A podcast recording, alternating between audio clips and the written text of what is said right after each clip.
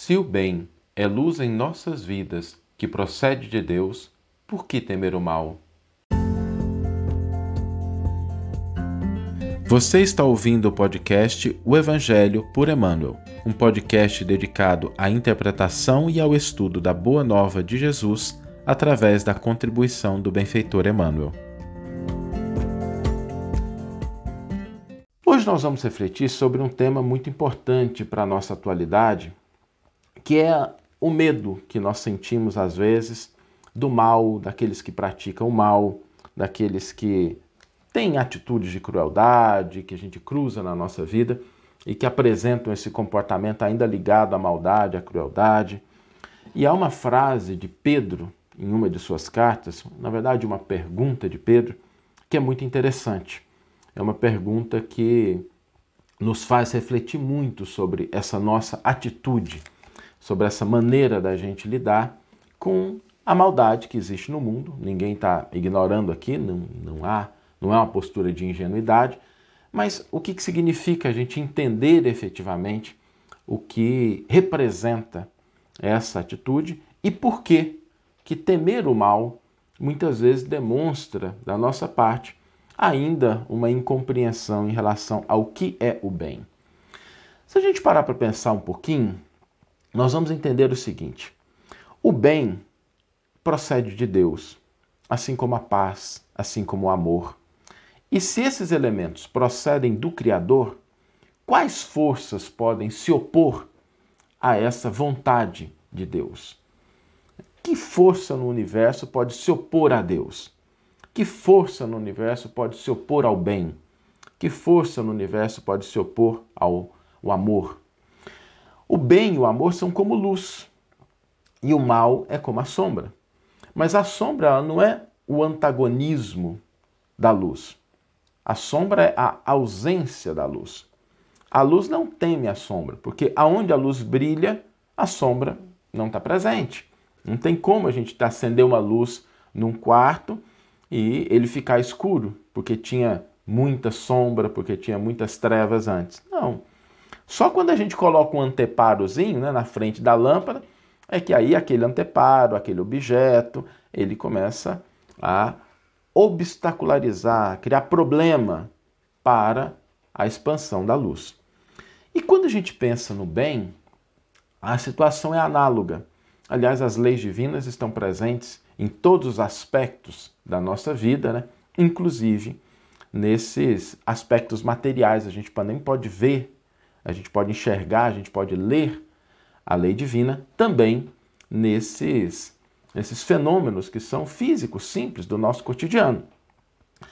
Dessa forma, nós vamos compreendendo o seguinte: o que limita, o que cria obstáculo para o bem, não é a natureza do mal, mas é quando a gente, ao invés de compreender a natureza do bem, a gente coloca alguns obstáculos, a gente coloca alguns objetos, a gente coloca algumas coisas que ficam prejudicando a expansão do bem. E na nossa vida, essas coisas derivam da visão limitada que nós temos acerca do que seja felicidade real.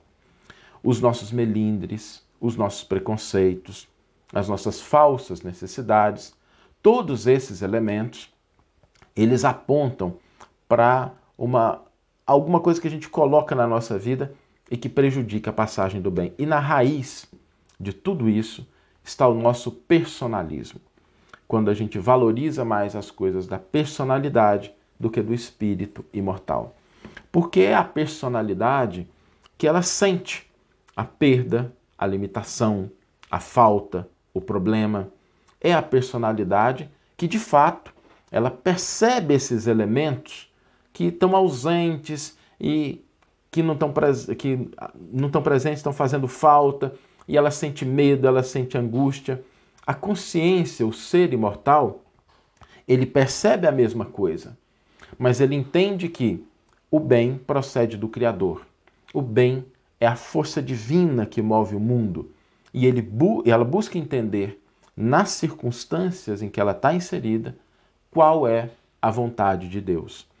É por isso que muitas vezes a gente passa por situações complicadas E mais tarde a gente vai descobrir que aquela situação pela qual a gente passou é uma situação que nos trouxe algum crescimento, algum aperfeiçoamento, algum aprendizado, uma mudança necessária na nossa vida. Antes, né, quando a gente estava começando a passar pelo problema, ou quando a gente estava no meio dele, às vezes a gente não enxergava dessa forma. Eu me lembro de uma amiga minha que narrou um caso, tem mais de 10 anos isso, mas me marcou muito. Ela disse que trabalhava no serviço público e, em função de algumas mudanças, ela teve que ser realocada numa cidade do interior do Acre. E era uma cidade pequena, ela acostumada com a cidade, com a capital, com a grande capital, ela vivia no Rio Grande do Sul. E quando ela foi para o Acre, numa cidade pequena, ela conta que quando ela chegou lá, ela só pensava em chorar, porque ela não, não conseguia de forma alguma é, entender o que estava ali, o que estava acontecendo, as limitações eram muitas, por que, que Deus tinha feito isso com ela. E ela disse assim que ela passou um mês em casa chorando. Né? Ia para o trabalho no horário que precisava para ajustar, para se ambientar, voltava para casa e ficava chorando. Depois de um mês, ela resolveu falar assim: bom, gente, já que isso não vai mudar, deixa eu ver o que, que dá para fazer. E aí ela começou a buscar alguma atividade, alguma coisa que ela pudesse realizar. E ela encontrou uma, uma escola que estava assim, meio abandonada. E era uma escola para crianças que viviam em situação de risco. Ela falou assim: ah, vou começar a fazer alguma coisa. E começou ali a ajudar a escola, a dar aula quando ela podia, começou a desenvolver outras atividades. E a escola foi crescendo, foi tomando corpo, as crianças foram se juntando. E depois de uns dois, três anos, aquilo virou uma obra extraordinária de assistência, de auxílio. E ela se afeiçoou muito àquelas crianças, aquele trabalho, aquilo que ela podia cotidianamente, porque aí era uma cidade pequena, né? nem sempre na cidade grande a gente consegue fazer isso, mas não tinha muito problema de deslocamento, ela podia dar atenção para o seu trabalho e para a obra de assistência que ela havia criado, e começou ali a dar um outro sentido para a própria vida. Bom, moral da história é o seguinte: sete anos depois de ter mudado para essa pequena cidade, ela é convocada a voltar de novo para a cidade grande, aquela de onde ela havia partido e que ela partiu assim com muita tristeza, com muito sentimento de perda. Mas ela conversava comigo, isso foi mais ou menos uns três meses depois dela voltar né, para a cidade grande. Ela conversava comigo e dizia assim: Saulo, eu senti muita dor quando eu saí da capital e fui para o interior. Mas eu senti uma dor muito maior quando eu tive que deixar a minha obra, quando eu tive que deixar as minhas crianças e voltar aqui para o meu local de origem. Então, às vezes, a nossa vida ela nos traz essas circunstâncias de mudança, traz essas circunstâncias de transformação, às vezes de perda. E, de novo, né, não é a gente ser ingênuo. Mas quantas vezes não é uma perda, um sentimento de que a gente não tem chão, que faz com que novas oportunidades, novas possibilidades se abram para a nossa vida e a gente só vai compreender isso semanas, meses, anos mais tarde que foi exatamente aquela sacudidela que a vida nos deu que levou à mudança que para nós foi mais importante. Por isso, quando a gente estiver passando pela experiência material, lembremos sempre disso. Lembremos que nós não estamos aí numa situação de estar alheio ao bem, ao amor de Deus, à paz. Só ocorre isso quando a gente coloca obstáculo. Mas quando a gente tira o melindre, quando a gente tira o preconceito, quando a gente tira as falsas necessidades, quando a gente abandona o personalismo, a vida se abre para cada um de nós como sendo o que ela de fato é, os desígnios do Criador a nosso respeito. Quando a gente é transferido de um campo de trabalho para outro, isso representa a vontade do Criador para que nós desenvolvamos novas habilidades, novas potencialidades, novas capacidades de servir.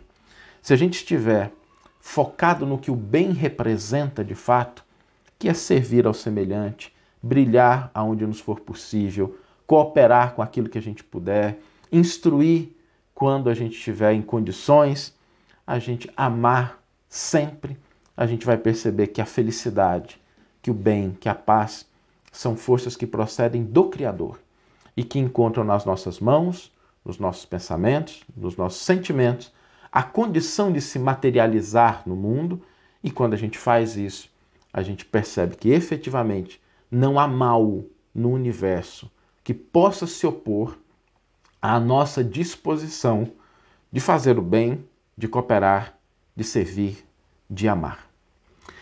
Vamos ler agora a íntegra do versículo e do comentário que inspiraram a nossa reflexão de hoje. O versículo está na primeira carta de Pedro, capítulo 3, versículo 13, e diz o seguinte: E quem vos há de fazer mal, se sois zelosos no bem? Emmanuel vai intitular o seu comentário Zelo do Bem. Temer os que praticam o mal é demonstrar que o bem ainda não se nos radicou na alma convenientemente. A interrogação de Pedro reveste-se de enorme sentido. Se existe sólido propósito do bem nos teus caminhos, se és cuidadoso em sua prática, quem mobilizará tamanho poder para anular as edificações de Deus? O problema reside, entretanto, na necessidade de entendimento somos ainda incapazes de examinar todos os aspectos de uma questão, todos os contornos de uma paisagem. O que hoje nos parece a felicidade real pode ser amanhã cruel desengano. Nossos desejos humanos modificam-se aos jorros purificadores da fonte evolutiva. Urge, pois, afeiçoarmos-nos à lei divina, refletir-lhe os princípios sagrados e submeter-nos aos superiores desígnios, trabalhando incessantemente para o bem onde estivermos.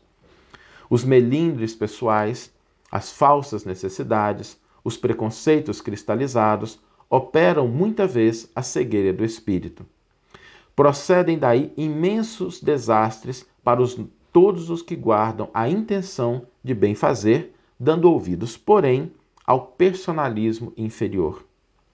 Quem cultiva a obediência ao Pai no coração sabe encontrar as oportunidades de construir com o seu amor. Os que alcançam, portanto, a compreensão legítima não podem temer o mal. Nunca se perdem na secura da exigência nem nos desvios do sentimentalismo.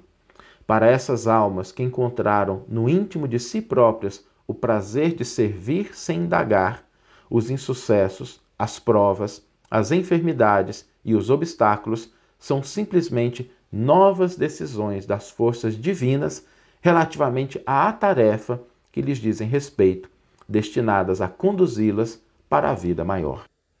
Que você tenha uma excelente manhã, uma excelente tarde ou uma excelente noite e que possamos nos encontrar no próximo episódio. Um grande abraço e até lá!